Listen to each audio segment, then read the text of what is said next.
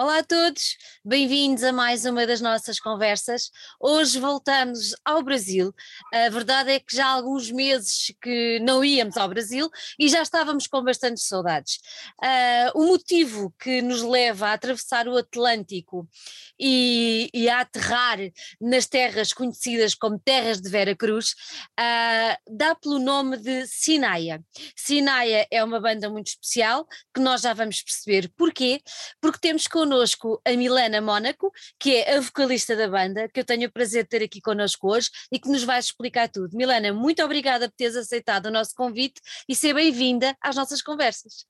Muito obrigada pelo convite e estou muito feliz de estar aqui e poder mostrar o nosso trabalho para o nosso irmão, né, país vizinho, Portugal. Exatamente, exatamente. A única coisa que nos separa é mesmo o Atlântico, porque de resto Sim. Não é?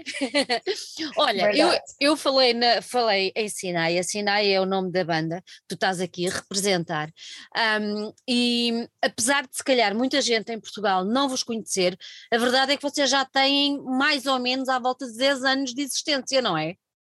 Sim, esse ano faz 12 anos. 12 já. anos. Como é que isso começou? Eu comecei com 18 anos, né, a banda, já entreguei a minha idade aqui.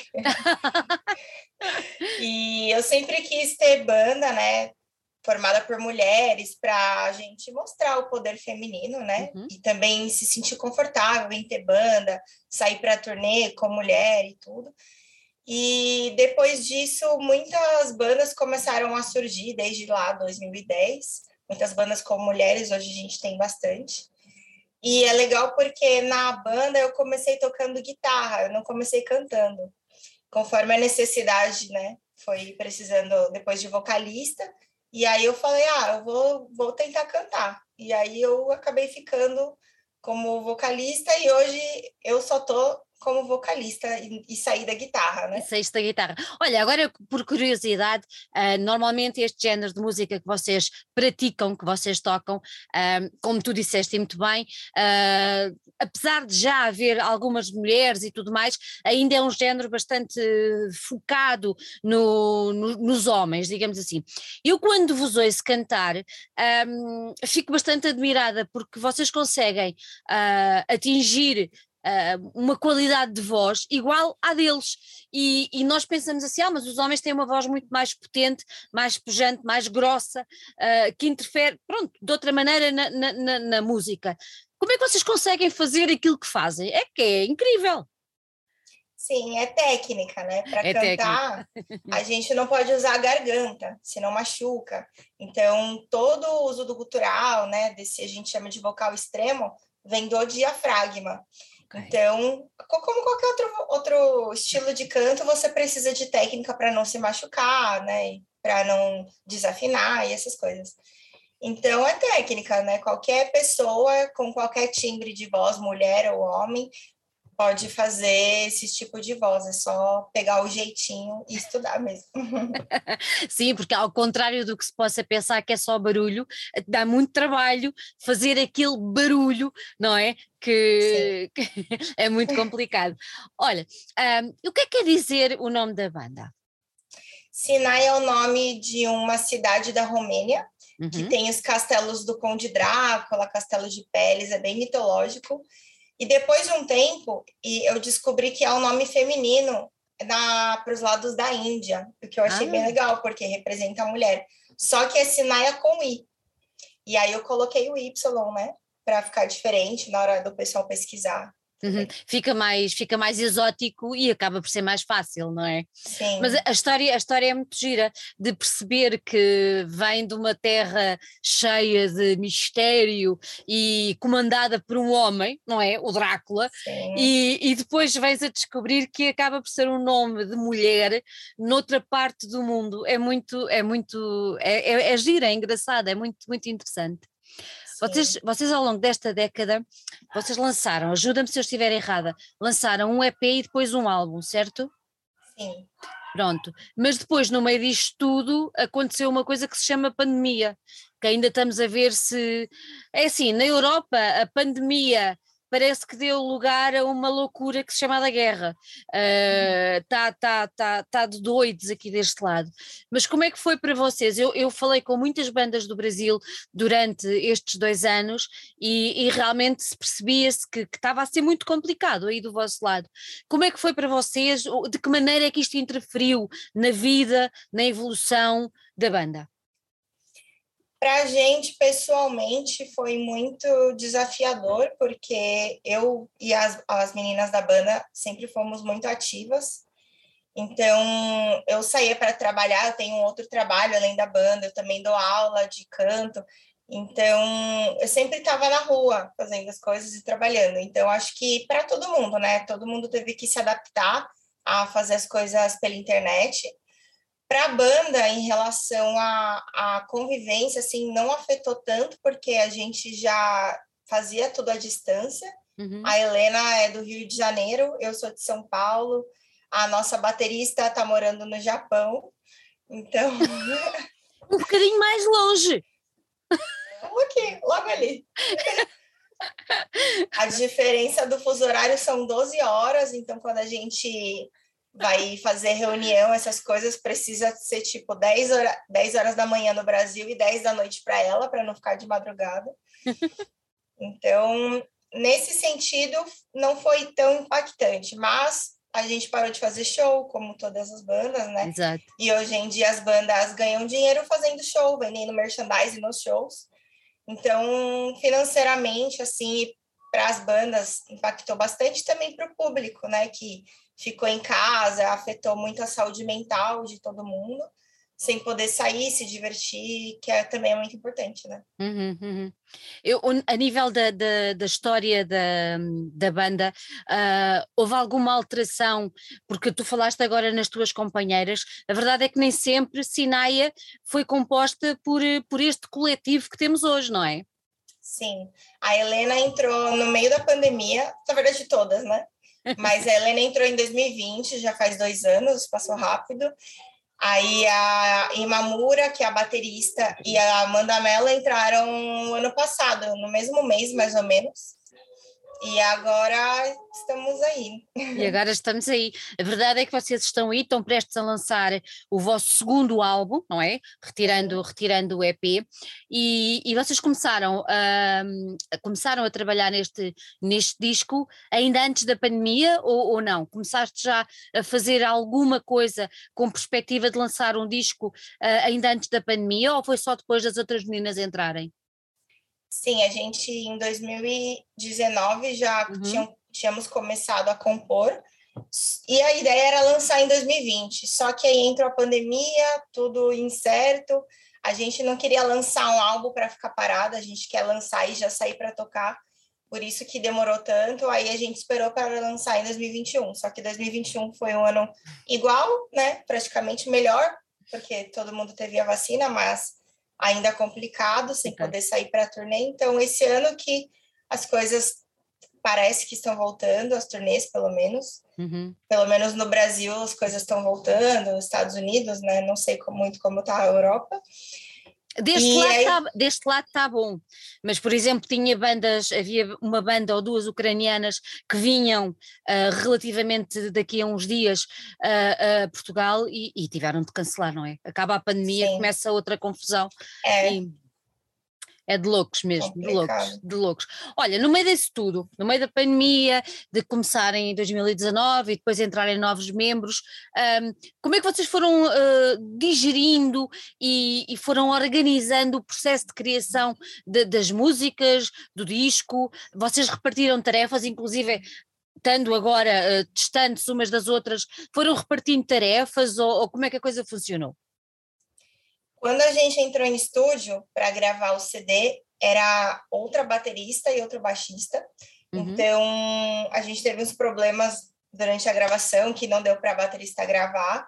Então, eu e a Helena é, começamos a gravar a nossa parte, né? A gente acabou, como a gente precisava urgente do CD, assim, das músicas, a gente acabou contratando um, um baterista para gravar esse CD uhum. para Helena conseguir gravar guitarra e depois eu gravar a voz. E aí a gente deixou o baixo em aberto. e a Amanda Imamura entrou dois meses depois da gente ter gravado. Então, infelizmente, ela não conseguiu fazer parte do CD é, na composição, mas quem escreveu o CD todo na, na composição acabou sendo eu e a Helena, com uhum. a ajuda do nosso produtor, o Thiago Bianchi, que deu uma ajuda ali para a gente também em relação às ideias e tudo. E depois, em dois meses depois, ela entrou e a baixista também. Então, depois a baixista conseguiu ainda gravar o baixo. É, quatro meses depois, ela já gravou o baixo do CD.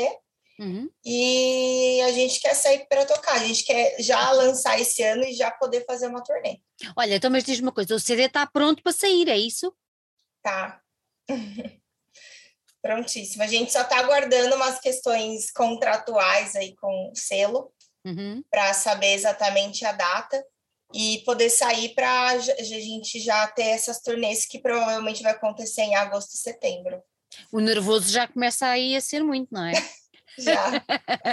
Olha, se calhar agora quem nos está a ouvir deve estar a pensar: ah, ela já falou, ela e eu, já falou em voz, uh, tu já falaste em cultural, devem estar muito curiosos por perceber, mas afinal, que género é este que os Sinaia tocam? Que és, que és, que és, que isto é uma banda que eu já vou explicar, quer dizer, acho que já todos perceberam que é uma banda feminina, mas já vamos explicar que eles ainda são mais diferentes e mais importantes. Qual é o género? Se tivermos que catalogar, o que é que tu dirias? Porque também aí vocês foram evoluindo. Sim, a banda, ela começou tocando uma mistura de thrash metal com death metal. A gente vem tocado death metal também bastante nas composições. Mas agora, com o álbum novo, a gente quer seguir um caminho mais moderno, porque a gente tem influência da Helena, a guitarrista, e a Amanda Imamura, a baterista, de metal moderno, de progressivo, metal progressivo. Então, acabou juntando, misturando, e a gente vai trazer um som mais moderno. Tanto que agora a gente está com afinações de guitarra mais baixas também. E a gente quer tocar deathcore agora. Tanto que a gente pesquisou bastante. E atualmente a gente é a primeira banda de deathcore do mundo formada apenas por mulheres. Então, isso acabou sendo bem legal, positivamente, assim, para as bandas de deathcore também repararem na gente, tanto que a gente teve a participação do CJ, vocalista do Tartar's Murder, na música, uhum. e outras bandas que a gente acabou falando também da, da, da cena do deathcore mesmo. Uhum. Olha, vocês têm que entrar no Guinness, porque são a primeira. Pensou? Podia. Pois a verdade é que vocês são a primeira banda feminina composta unicamente por mulheres num género que, pronto, que é basicamente dominado pelo, pelos homens. Como é que é esta nós sabemos como é que a coisa funciona em Portugal, nomeadamente em Lisboa e no Porto, apesar de haver uh, várias bandas espalhadas pelo país, mas sabemos como é que as duas principais cidades, que são de um país bem pequenininho, funciona. Mas aí, aí por exemplo, em São Paulo, pronto, há uma, um dos elementos está no Rio e tudo mais, mas como é que é a cena aí de, de, deste género? Um, de que maneira é que vocês depois foram olhadas, uh, já sendo um, só só de elementos uh, femininos, como é que isso aconteceu? Como é que, como é que tudo se processa aí de olharem para vocês como uma banda feminina de deathcore? Sim. É, eu acho que o pessoal gostou bastante, principalmente porque eles perceberam que a banda, com o tempo, evoluiu, né, musicalmente uhum. também. Eu acho que isso é muito importante, né? Toda banda, quando olha para trás, vê que e acaba evoluindo. A cena aqui em São Paulo é muito grande, tem muita coisa o tempo todo, não tem horário para acabar, tem sempre muito show. É, aqui no Rio de Janeiro, também mais, mais em São Paulo, Porto Alegre, Curitiba, né? Esses lugares. Mas eu sinto falta ainda de o pessoal indo nos shows. Normalmente as pessoas vão mais quando tem banda de fora do Brasil. Então, o brasileiro, no geral, ele acaba apoiando muito mais quando tem banda de fora do Brasil tocando do que a própria banda do seu país. Então, uhum. normalmente eles acabam dando valor assim, crescendo o olho quando a banda brasileira conquista espaço fora do Brasil e volta, que foi o que aconteceu com Sepultura, Crise, né? São bandas que se destacaram mais depois que saíram do Brasil para fazer turnê e as coisas a nervosa, né? Também. Uhum. Então, isso eu sinto falta do brasileiro, né? De apoiar mais, isso não só na música, mas eu acho que, que em tudo aqui, uhum. em relação a esporte, cultura, eh, tem uma, um vício errado de, de só observar o que tem aqui de bom quando faz sucesso primeiro fora. Então, isso eu sinto falta. Eu espero que na pandemia, depois né, que passou a pandemia, agora eu percebi também que os shows, tão, no geral, estão começando a encher bastante. Uhum. Eu acho que é porque as pessoas talvez começaram a dar valor, porque ficou muito tempo sem, viu que é importante. Então a gente espera que isso mude um pouco, mas o lado tem o lado bom e tem o lado ruim uhum. também. Né? Mas olha, sabes que em Portugal, e sendo um país bem mais pequenino que o vosso, também existe muito isso de Antigamente dizia-se que o que vinha de fora é que tinha valor, não é? E, e, já vem a mudar um bocado isso tudo, mas é sempre um trabalho complicado de, de desbravar. O, o, obviamente, se és americano ou se és inglês, à partida a coisa está a ganha, mas, mas quando se é assim do, de países que supostamente o mercado deste género não é tão grande, é sempre muito mais complicado, não é? É difícil de, de, de batalhar e de fazer. Sim, isso. Isso faz com que a gente não queira ficar no Brasil, por exemplo. Né? Exatamente. As bandas querem ir, por exemplo, a Europa é um lugar grande, assim, né? E tem muito festival de metal. Aqui no Brasil a gente não tem tanto. Tem o Rock in Rio, tem mais uns dois, assim, grandes, né? Só que não é, as bandas não têm tanta oportunidade, não é só banda de rock que toca. Exato. São bandas da nossa cultura, né? Que tem funk, tem pop, não é só rock, não é um festival de metal, de rock. Porque é o que o público consome. O nosso, a maioria do público no Brasil não consome rock, não consome metal. Então, mas olha, que isso, mas, olha, mas olha que é muito engraçado, tu tocaste aí no, no, no Rock in Rio e só um pequeno à parte, o Rock in Rio cá uh, também tinha o dia do metal e deixou de ter. E pronto, acabou por ser assim um bocado estranho. Uh, tinha, e tinha dias fortíssimos. Mas, e vocês ainda mantêm um, essa, essa vertente que eu acho que também é importante até para levar o rock e outros géneros aos ouvidos de outras pessoas, que de outra maneira se calhar não, não ouviam, não é? Sim. E tem o Rock in Rio Lisboa, vai ter esse ano também, né? Vai, vai, vai, vai, mas não tem metal. Não tem muita banda de rock. não, não tem, não tem, não tem. É virado para a família, não, esquece. Como se a família, a família também pode ouvir metal, mas pronto, ok, é, é, é a opção deles, é o posicionamento. E aí na Europa, né, no, ali no, na França, você já tem Sim. o Hellfest, tem o Wacken, já são festivais que... que já com nome. Uhum. Tem muita banda grande, mas tem muita banda tem. que Canina. você não conhece que toca, então... É bom isso esse, é, são bons esses festivais, eu costumo dizer que acaba por ser um buffet, não é? Onde tu vais e vais picando e vais conhecendo coisas que de outra maneira era muito mais complicado de, de conhecer. Mas agora fica curiosa, tu tiver, vocês tiveram a participação de, do, do, do, do vocalista dos Psy Artist Murder, uh, eles são australianos, não me falha aqui a, a... Como é que vocês chegaram até eles? A gente mandou mensagem para ele. e falou. Como uma mulher à, à séria, toca de ir para frente. Sim. A gente mandou mensagem porque a gente pensou, ah, será que ele vai responder? Às vezes não, mas tudo bem se não responder.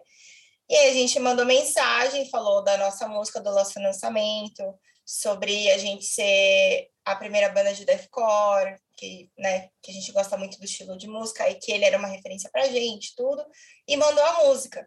E aí ele respondeu que tinha gostado muito da música, mandou parabéns, que, que legal que é, vocês estão nesse meio, é muito importante, elogiou bastante, assim, e topou participar. A gente falou com ele, falou com o vocalista do Bleed From Within, que está bem alto agora, né, no, ali em Londres, no, na Inglaterra, tem o. A gente falou com o vocalista do Chelsea Green também, que foi super receptivo.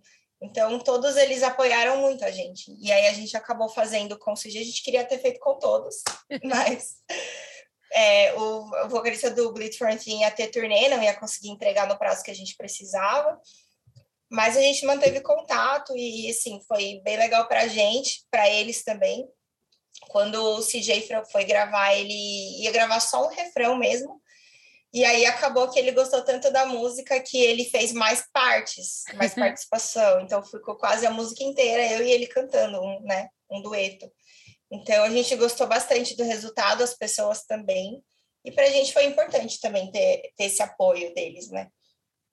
Olha, o ideal era, era ter um, um concerto com a participação dele, não era? Quem sabe? Quem sabe? É que eles estão longe, eles estão na Austrália. Então... Pois, estão na Austrália. Está bem, mas vocês têm uma, uma, um elemento no Japão. A Austrália e o Japão é ali pertinho. Sim, quem sabe, né? Quem sabe, exatamente, eu acho que sim, eu acho que sim. Também houve aí uma participação também da, eu gosto de lhe chamar só a diva, uh, das Nervosa, não foi? Sim, a gente ainda vai lançar a música com ela, ficou bem legal. A Diva também é um amor com a gente, é, a gente gosta muito dela. E uhum. ela fez uma participação numa música também que a gente pretende lançar em clipe uhum. e também em single, que também é um single que vai estar no nosso álbum. E a ideia, a ideia é lançar esse single com, com a Diva antes do lançamento do álbum, é isso? Isso. Uhum, uhum. E veio-vos logo à cabeça convidá-la a ela Vamos tentar. Quem sabe ela num show também participando. Olha, com podiam, ela é mais fácil. Sabes que elas vão estar em Lisboa na semana que vem. Por isso, Sim. dia 11 e 12, é, é virem na bagagem e, e vêm a Portugal também, não era uma coisa gira ah, de se fazer.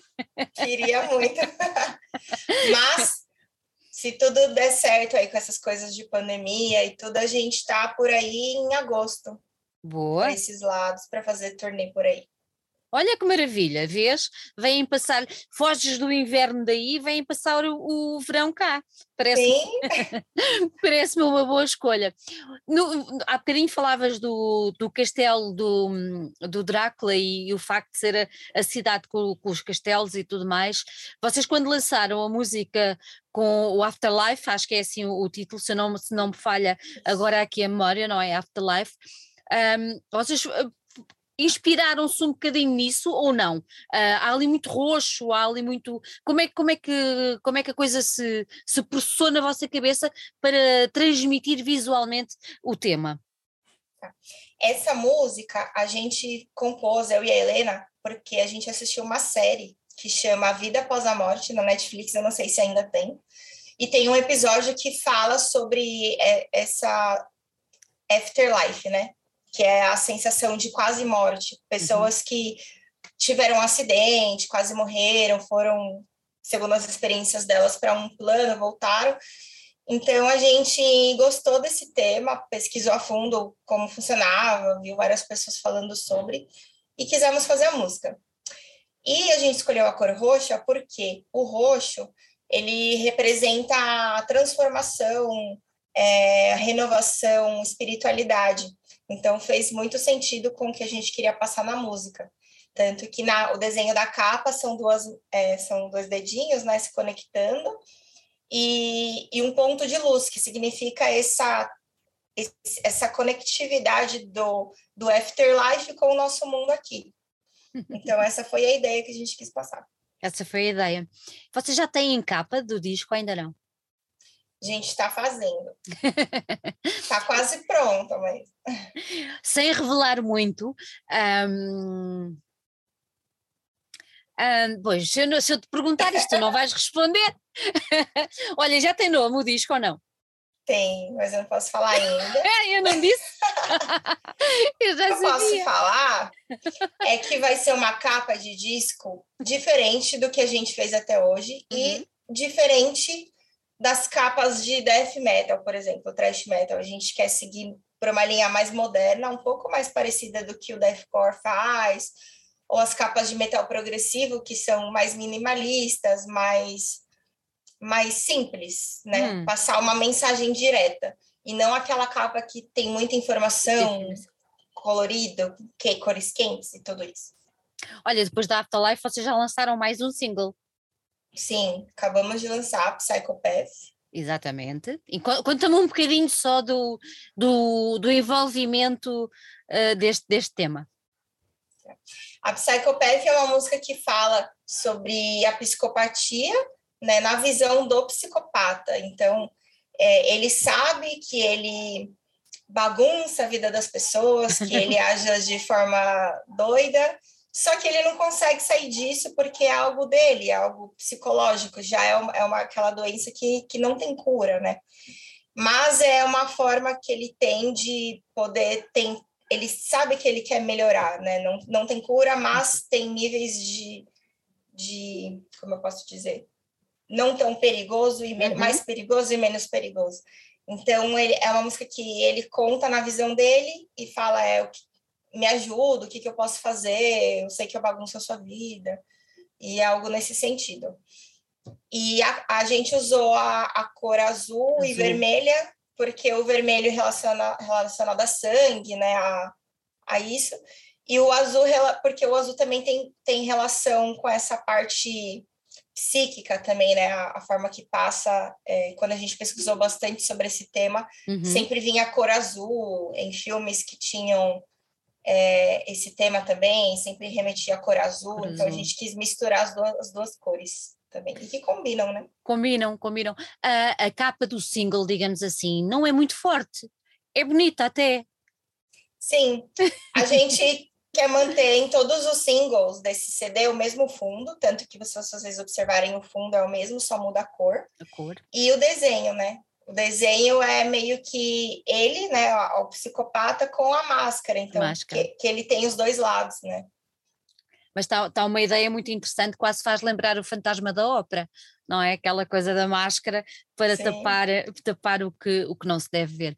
Vocês, vocês gravaram, gravaram aí num, num estúdio de São Paulo, não foi? Isso, fica em São Paulo, estúdio Fusão, que é do uhum. Thiago Bianchi, que é o vocalista do Nocturnal. Uhum, uhum. E correu bem. Foi Sim. uma coisa importante ter gravado no Fusão. Sim, o resultado, a gente, nossa, não tem nem o que falar, ficou maravilhoso. Muito bem. Tiveram a participação de mais alguém a nível de, da masterização, da mixagem? Conta-me um bocadinho essa parte mais técnica. Foi o Thiago Bianchi que pré-produziu, é, uhum. co-produziu, gravou e mixou e masterizou mesmo. Uhum. E que mais? Aí teve o Alex, que fez a, gravou a bateria pra bateria. gente uhum. quando uhum. precisou. Aí eu, a Helena e a baixista gravamos o, o CD mesmo CD. todo. Eu gravei só a voz, porque né, foi nesse álbum que eu fiz a transição, que eu saí uhum. da guitarra e fui pra, só para voz. Agora tem só a Helena tocando.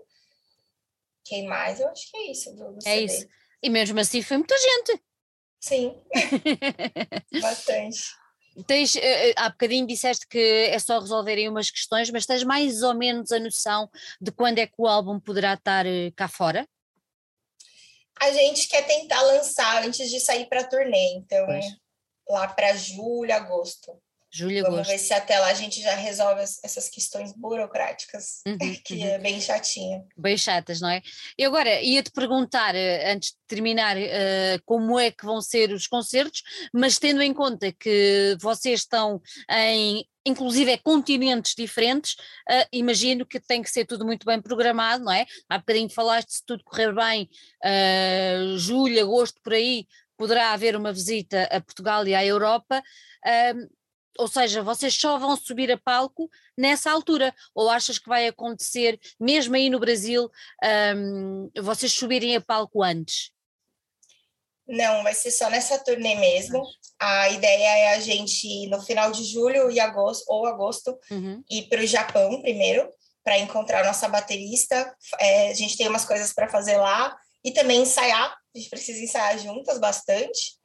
Depois já a gente não sabe se a gente vai tocar lá primeiro, depois Europa, ou se uhum. a gente faz Europa e depois Japão.